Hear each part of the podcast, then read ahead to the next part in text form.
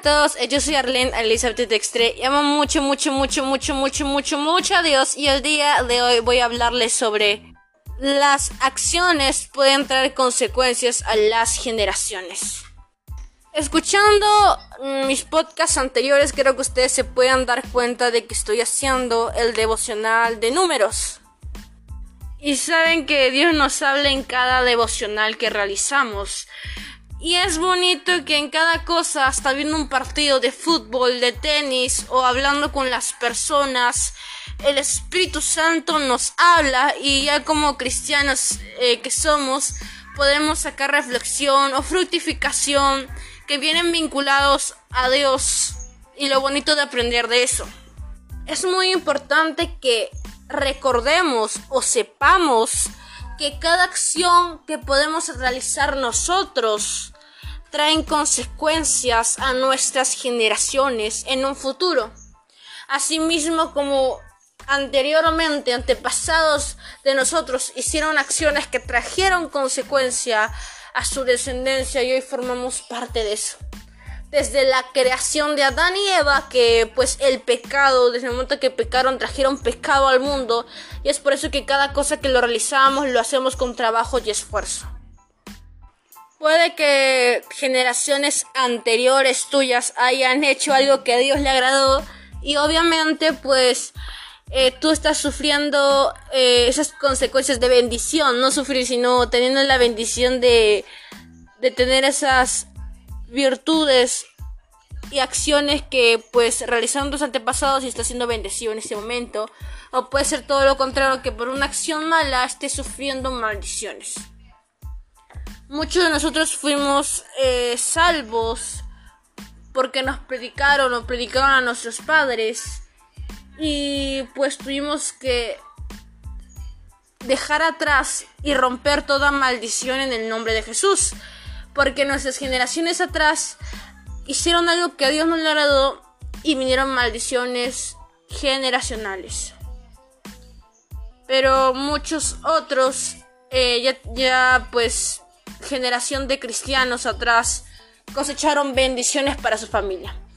No sé en cuál es tu caso, pero si estás escuchando este podcast y estás sirviéndole al Señor, déjame decirte que estás cosechando ya bendiciones, sí o sí, para tus futuras generaciones. Y yo pues estaba leyendo el capítulo 25 de números. Y algo que me gustó mucho es eh, pues la actitud de Fines te puedes dar cuenta que el pueblo de Israel hizo algo demasiado horrendo que era pues adorar a otro dios y se habían acostado con mujeres pues moabitas, ¿no? Mujeres que pues no pertenecían al pueblo de Israel y como esas mujeres tenían otros dioses, adoraron a otros dioses que no era Dios. Y podemos darnos cuenta que Dios se enojó demasiado. Para entender este contexto de por qué Dios se enoja, creo que es muy importante entender que Dios no se enoja con facilidad. Dios es imposible que se enoje con facilidad. Él es un Dios misericordioso y debió ser algo que ya venía desde antes para que Dios se enojara. Y entendemos que el pueblo de Israel había salido a pelear varias batallas habían pecado una y otra vez con Dios y que no aprendieran la lección, no solamente fue un enojo por parte de Dios, sino que su corazón se sintió herido. Y podemos sentir la herida de un padre de que anteriormente en un capítulo atrás estaba diciendo lo mejor para Israel, lo estaba bendiciendo completamente. Y al día y al otro capítulo Israel peca, falla contra Dios y era el corazón de Dios. Lo traiciona con otro Dios que ni existe y vemos cómo por sus consecuencias trae eh, muerte al pueblo, ¿no? Por sus propias consecuencias y actos. Y pues Dios tuvo que castigarlos y le dijo pues a Moisés y a su pueblo que mataran a todos esos israelitas que habían pecado contra él para que su ira calmara. Y vemos que habían muerto un total de pues 24 mil israelitas y pues la ira de Dios seguía, ¿no? Pero hubo un hombre quien paró esa ira y ese corazón herido de parte de Dios. Un hombre que dijo, donde Dios lo vio, dijo, este, este corazón de este hombre aborrece lo que yo aborrezco, llama lo que yo amo. El corazón de este hombre es un corazón que me agrada, que sabe y, me ama en verdad por la acción que realizó. Y ese hombre era Fines.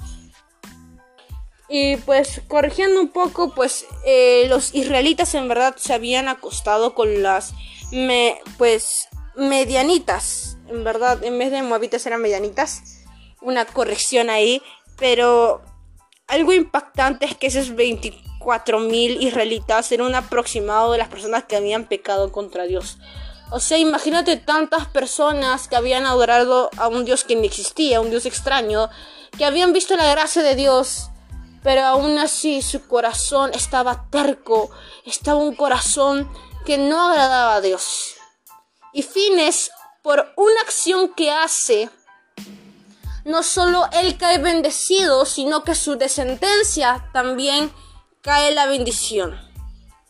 Fines dice Dios que es como yo. Si imagínate que Dios te diga, Arelis es como yo, o no sé, José es como yo, Luis es como yo, Patricia es como yo, y pon tu nombre, ¿no? No permite que se adore a otros dioses en lugar de mí. O sea, lo único que podría decir es que Arelis es la única que hace que me adoren a mí. No le gusta que adoren a otros dioses. Y luego sigue, por eso logró que yo calmara mi furia y que dejara de castigar a los israelitas. Él demostró que me quiere y logró que yo perdonara a los israelitas. Por esa razón hoy hago un trato especial con ella o con él y con su descendencia. Ellos serán siempre mis sacerdotes. Sacerdotes hoy en día podrían decirse ellos serán hoy día mis elegidos, los bendecidos, porque los que eran sacerdotes eran las personas que podrían estar más cerca de Dios y es algo de bendición. Fines había pues visto como un israelita había metido a la quería tener relaciones sexuales con una medianita en, eh, y así mismo lo metió en su tienda de campaña. Sabes, en esa tienda de campaña y de una u otra forma él ya sabía que estaba matando a las personas que pecaran contra Dios. Pero lo que él hizo fue burlarse de Dios. No le importó que lo que lo podían matar, decía, no me van a encontrar. Se estaba burlando de, tal manera de Dios que Fines dijo, yo no voy a permitir que se burlen de Dios. Pues Dios les había concedido tantas victorias, les había les iba a dar una tierra prometida, una tierra de bendición.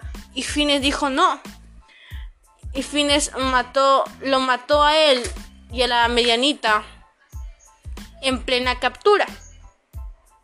Y entonces Fines logró lo que pues en ese momento Moisés y los demás israelitas que no pecaron no lograron, que era calmar la ira de Dios y por esa consecuencia no solo él cayó bendecido, sino su descendencia. Él demostró el amor que le tenía a Dios por esa gran consecuencia de bendición. Muchos podremos decir, ¿sabes que Dios está en mi primer lugar? Pero no lo demostramos con las acciones que realizamos. Y déjame decirte que si realizamos acciones de bendición y de amor, no solo esas bendiciones van a ser para nosotros, sino también para nuestra descendencia. Así que yo quiero que te analices y que nos analicemos y cada día mejorar, porque el pasado ya es pasado, sirve para dar testimonio de eso y de donde Dios nos sacó. El presente es ahora y podemos traer fructificación, bendición de generación en un futuro. Así que eso es todo por el podcast de muchas bendiciones para tu vida.